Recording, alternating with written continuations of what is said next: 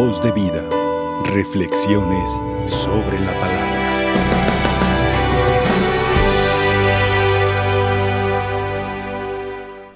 Estamos en el tiempo del adviento, tiempo de espera, de esperanza, tiempo, como nos dice el Evangelio de hoy, tiempo de esfuerzo, tiempo de esforzarse, tiempo de cambio, tiempo para los católicos, para los hermanos que no creen en, en todo esto de la Iglesia Católica, pues no es tiempo para ellos, es tiempo para nosotros, así es de que no exijamos nada a nadie, sino que cumplamos nosotros al 100%.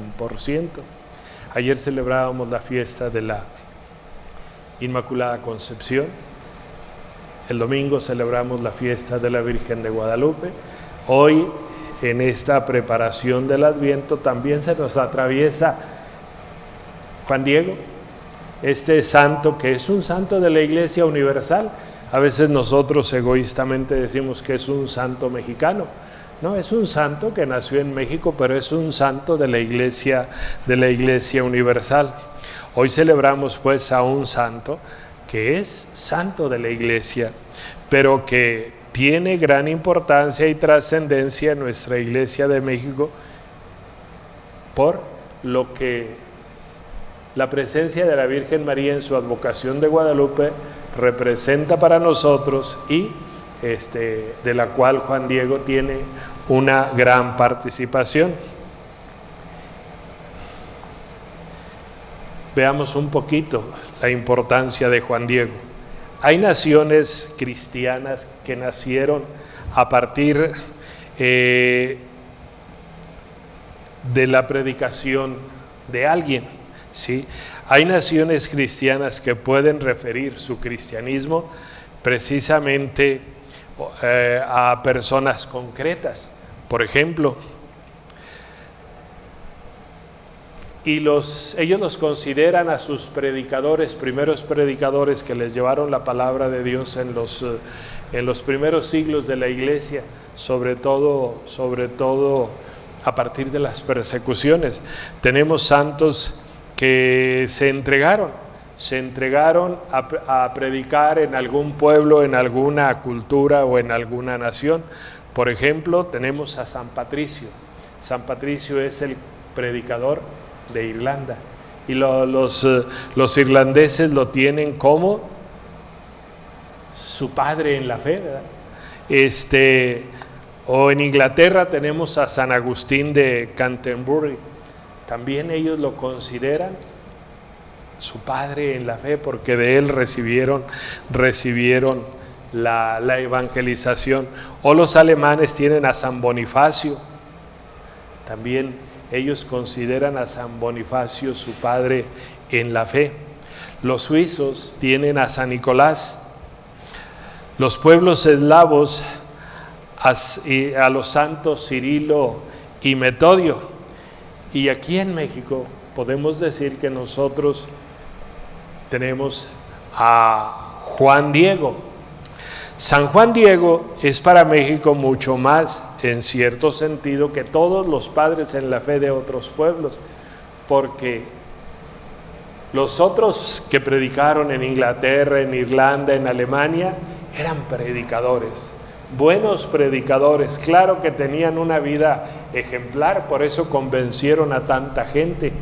En el caso de Juan Diego aquí en México, este simplemente llegó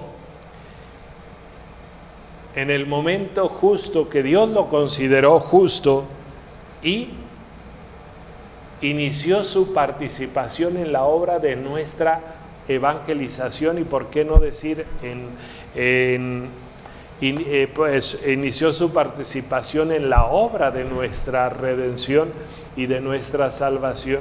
Recordemos que hasta antes de 1492 y luego después del 1492 a 1524 con la llegada de los misioneros este 21-24 este pues el pueblo seguía siendo un pueblo idólatra, La cultura era una cultura de idolatría, todos los pueblos, todos los pueblos que, que conformaban esta, esta gran nación, porque pues ya existía, ya existía, lo único que hicieron nuestros queridos españoles fue evangelizar, conquistaron y evangelizaron, pero eh, México o toda la Nueva España y toda América Latina ya existía independientemente de la presencia de los europeos.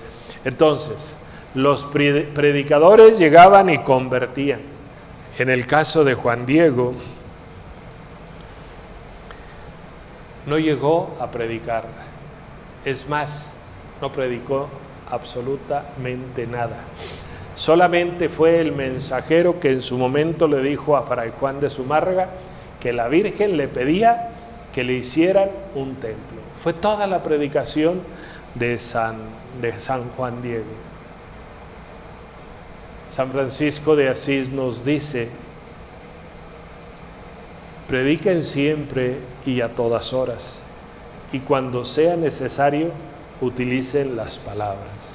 O sea, que en la predicación tiene que haber mucho más de testimonio que de palabras bonitas y elocuentes. Es más, si no es necesario abrir la boca, no la abras. Mejor, predica con el ejemplo. Y eso es precisamente lo que hace que Juan Diego tenga una gran importancia en eh, la predicación a favor de lo que le pide la Virgen. Quiero que vayas y le digas al obispo que quiero que se me construya un templo en este lugar para en él manifestar, comunicar y darles todo mi amor. Pero ¿quién eres tú? Recordemos a Moisés, ¿quién me envía? Y le dice, le dice Dios a Moisés ahí en el pasaje de la zarza, yo soy te envía. Mi nombre es Yo Soy. Y entonces Juan Diego recibe la respuesta de la Virgen María. Yo soy la madre del verdadero Dios por quien se vive. Así como, como Dios le dice a Moisés es su nombre, también en este caso María le dice su nombre. Pero no es su nombre, vamos a decirlo, personal, es el nombre por ser la madre del verdadero Dios por quien se vive. Yo soy la madre del que yo soy. Yo soy la madre de Dios. Yo soy la madre del verdadero Dios por quien se vive. Entonces, los españoles vinieron a traernos la fe, pero sin embargo, a, partir de, su llegada comienzan las dificultades, precisamente porque ellos supuestamente venían a cristianizarnos, venían a darnos la fe, venían a hacernos hijos de Dios, pero los métodos que utilizaron fueron métodos injustos, atroces, de muerte, de exterminio, de robo, de injusticias. Pero ellos venían creyendo que hacían la voluntad de Dios.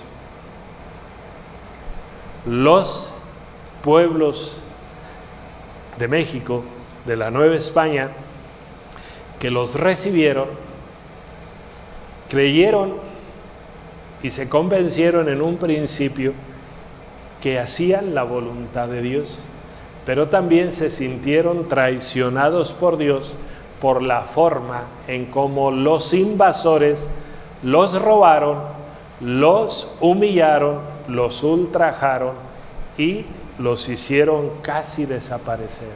Y por eso fueron las frecuentes luchas en donde hubo muertos por ambos lados. Los españoles creyendo que cumplían la voluntad de Dios y los eh, nativos vamos a decirlo sin desprecio para que no vayan a decir que, que no vayan a decir que, que estamos discriminando, pero así se llaman en la historia, los pueblos indígenas o los pueblos indios los aceptaron creyendo que le estaban haciendo caso, que le estaban haciendo caso a Dios al, aceptarlos. Pero también se sintieron traicionados por Dios. Y comienza pues ese proceso de conversión. Dicen que el proceso de conversión de Juan Diego fue igual que el proceso de conversión de Abraham. El proceso de conversión de Abraham con respecto a Dios, de su fe firme y fuerte, en el momento en que Dios le pide la, el sacrificio de su hijo, el, el proceso de conversión de Abraham duró tres días, del viaje de donde vivía al monte donde le pedía el Señor, que ofreciera a su hijo. Hasta que Dios, por medio del ángel, le dice, no le hagas daño al niño, porque ya he visto que temes a Dios.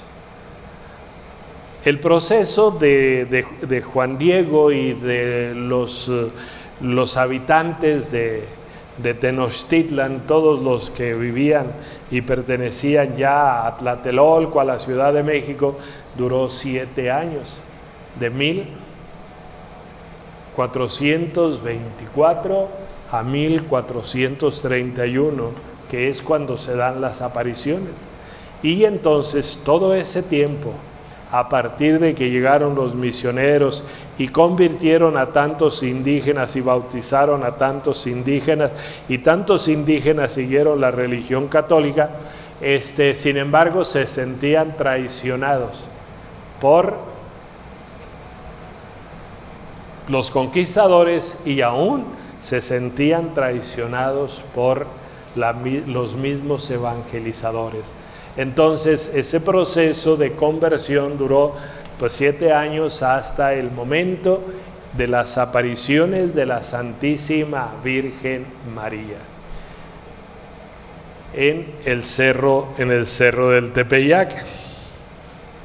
España era hasta ese momento, vamos a decir, algo, alguien, un país fuerte, formado, cristiano, creyente. Sin embargo, dice uno de los eh, evangelizadores, eh, Motolinía, este, dice, todo lo que hicieron los españoles no era justo, no era bueno, no era la forma de cómo debían ellos evangelizar, ni cómo deberían de haber tratado a los indígenas, sino que los trataron de una manera injusta, humillante, aberrante, enfermiza, sobre todo de explotación y de robo porque ellos empezaron a ver la riqueza fácil y se enriquecieron no con su trabajo, sino con el robo y las injusticias que ellos hicieron. Entonces todo esto pesaba, todo esto pesaba en la mente y el corazón de los indígenas. Por eso les costó también trabajo. No es tan fácil decir yo te perdono. Por eso les costó trabajo perdonar al, invasor, al opresor y en, cierto momento al ladrón que llegaba, que llegaba y les usurpaba sus tierras, su riqueza y todo. Y ellos, creyendo que eran enviados de Dios, les abrieron no solamente el corazón y la mente, sino les abrieron sus casas y sus tribus. Y entonces los españoles aprovecharon todo esto para enriquecerse y explotar. Por eso el proceso de conversión. Eh, por eso el proceso de conversión fue tan lento. Dicen, ¿verdad?, los historiadores que cuando se hacía algún templo en alguna parte del país donde iban los misioneros evangelizando, este, ellos creían que los indígenas ya se habían convertido, pero los indígenas aprovechaban y en la base donde estaba la imagen del altar, la imagen del Cristo, la imagen del santo que ponían, ellos ponían sus ídolos y los ponían abajo. Y entonces los eh, misioneros decían, qué devotos son los indígenas. No, es que no eran devotos, estaban adorando a sus imágenes, que tenían ahí a sus dioses. Entonces se llevó mucho tiempo, se llevó mucho tiempo, siete años del 24 al 31, cuando se da este fenómeno de las apariciones de la Virgen María. Esos somos los mexicanos, no por méritos nuestros, pero en algún sentido sí por méritos de Juan Diego. Somos un pueblo creyente, somos un pueblo católico que fue instrumento de Dios e instrumento no nada más material, sino también instrumento humano y espiritual para esa conversión. Somos un pueblo que ha tenido su proceso de conversión. No fue simplemente aquello con lo que Dios hizo algo, sino Juan Diego fue un instrumento humano como nosotros mediante el cual con su plena colaboración Dios convirtió a nuestros padres indios e hizo que aceptaran a los, a los españoles, propiciando así el mestizaje también. A diferencia de otros pueblos de Norteamérica, donde los indígenas casi desaparecieron, en nuestro caso a partir de la llegada de los españoles, sí, de la unión entre españoles blancos y, y, los indígenas, se dio el mestizaje. Y es por eso, ¿verdad?, que estamos aquí, de todos colores y sabores. O sea, no, no somos ni blancos, ni negros, ni mulatos, ni nada, somos mestizos, mestizos producto de esa unión de dos razas. Y exactamente un día como hoy, 9 de diciembre, precisamente en el Tepeyac, pasó algo que cambió nuestra historia. 9 de diciembre de 1531. Ya habían pasado esos siete años de luchas internas. El cuadro que había en ese momento era desolador. Dios viene a un pueblo profundamente religioso. Dicen que nuestro pueblo era muy religioso, con ideas torcidas. Era un pueblo muy limpio, con una limpieza pulcra, ¿sí? Entonces el cuadro, el cuadro que había en ese entonces era desolador. Dios viene a un pueblo profundamente religioso como era el pueblo indígena o el pueblo indio, aunque estaban confundidos y entrampados en errores muy grandes, ya que pensaban que ya que pensaban y entendían de buena fe que matar y torturar era cosa de Dios y una manera de darle culto a Dios. Recordemos que ofrecían sacrificios humanos hasta la llegada de los españoles y ellos iban a las guerras floridas, a las guerras santas y se traían reos para sacrificárselos a, a, sus, a sus dioses. Entonces ellos tenían sus ideas erróneas, pero eran ideas sumamente religiosas. Y viene a él a través de otro pueblo también sumamente religioso, con la llegada de los españoles, pero también con la conciencia errónea de que su papel de cristianizar era pelear, matar, imponer su fe a quienes no la tuviesen. Ellos, los españoles llegaron a, robar, matar, imponer y hasta matar a los que no aceptaban la fe. Recordemos, ¿verdad? Pues que es en el tiempo que aparece la Inquisición y aunque estos no eran aunque estos no, no, eran católicos ni conocían nada de la fe, a algunos se les impuso, se les castigó por medio de la Inquisición también. Entonces hubo muchos errores, hubo muchos errores, pero también el regalo más grande para nosotros fue el regalo de la fe. El encuentro es una especie de error por ambas partes. Los españoles vienen pensando en que tienen que arrancar de aquí, de, esta, de este pueblo, al demonio que enseñorea por completo las antiguas tierras mexicanas. Ellos dicen que nuestra gente, nuestros indios están endemoniados y los, les decía, los indígenas los recibieron como si fueran sus salvadores y fueran dioses y por eso se sentían engañados. Los indios creen que ellos reciben a Dios, que viene arreglarles las cosas y la vida en la paz y en la concordia que antes ellos se habían alejado de las cosas de Dios. Por eso, tanto españoles como indios, eh, de total buena fe, sienten y aceptan ser ejecutores de la voluntad de Dios. Cada uno con sus errores siente que son ejecutores de la voluntad de Dios.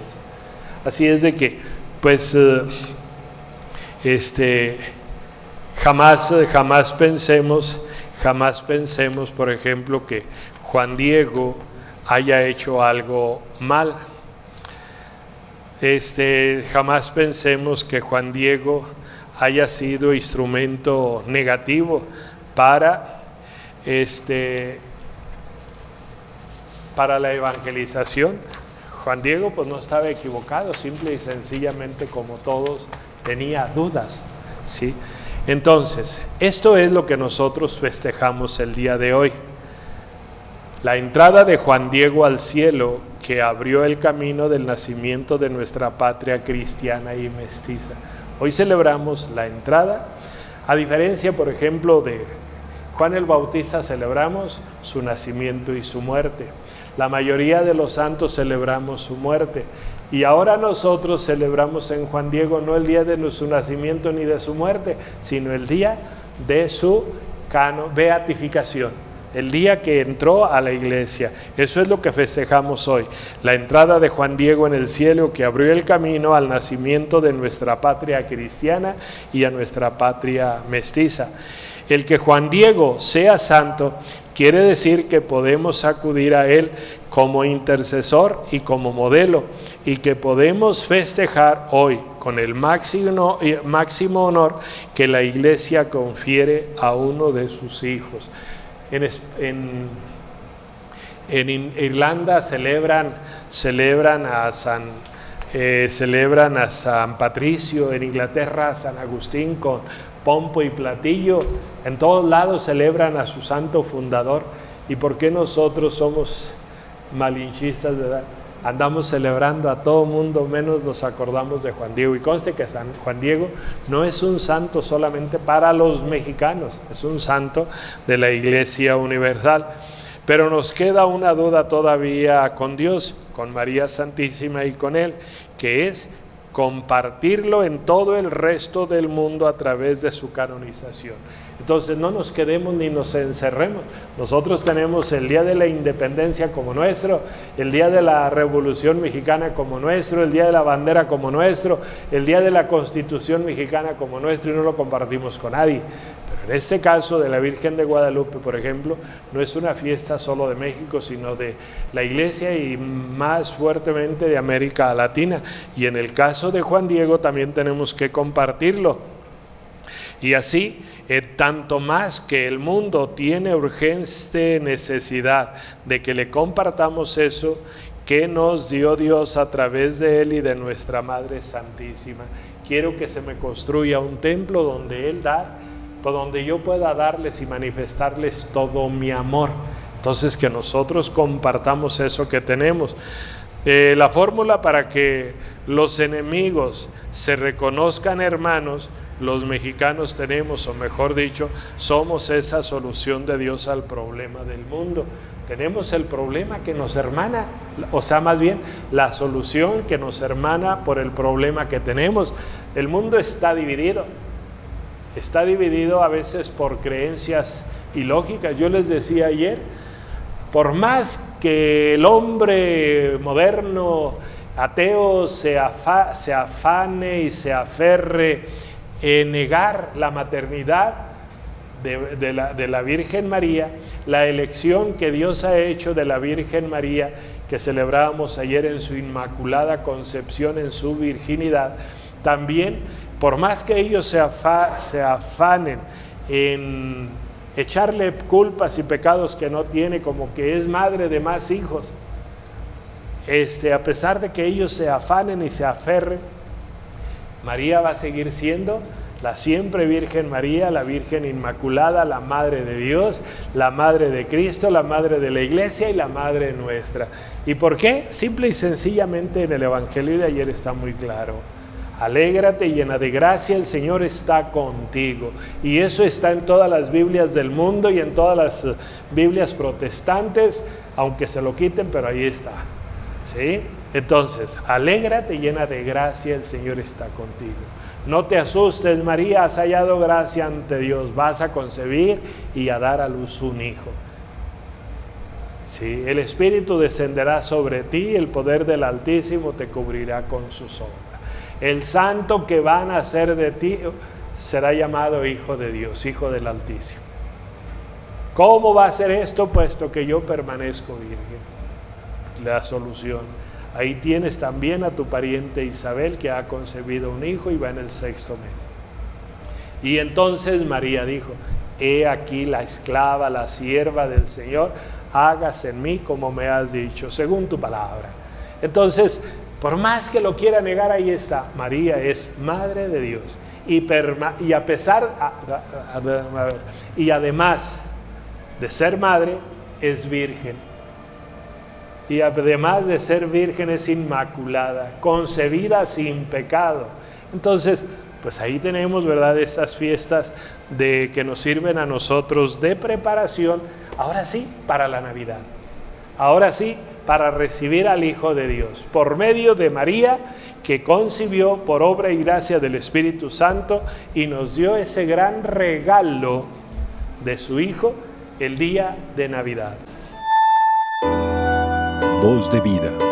Reflexiones sobre la palabra.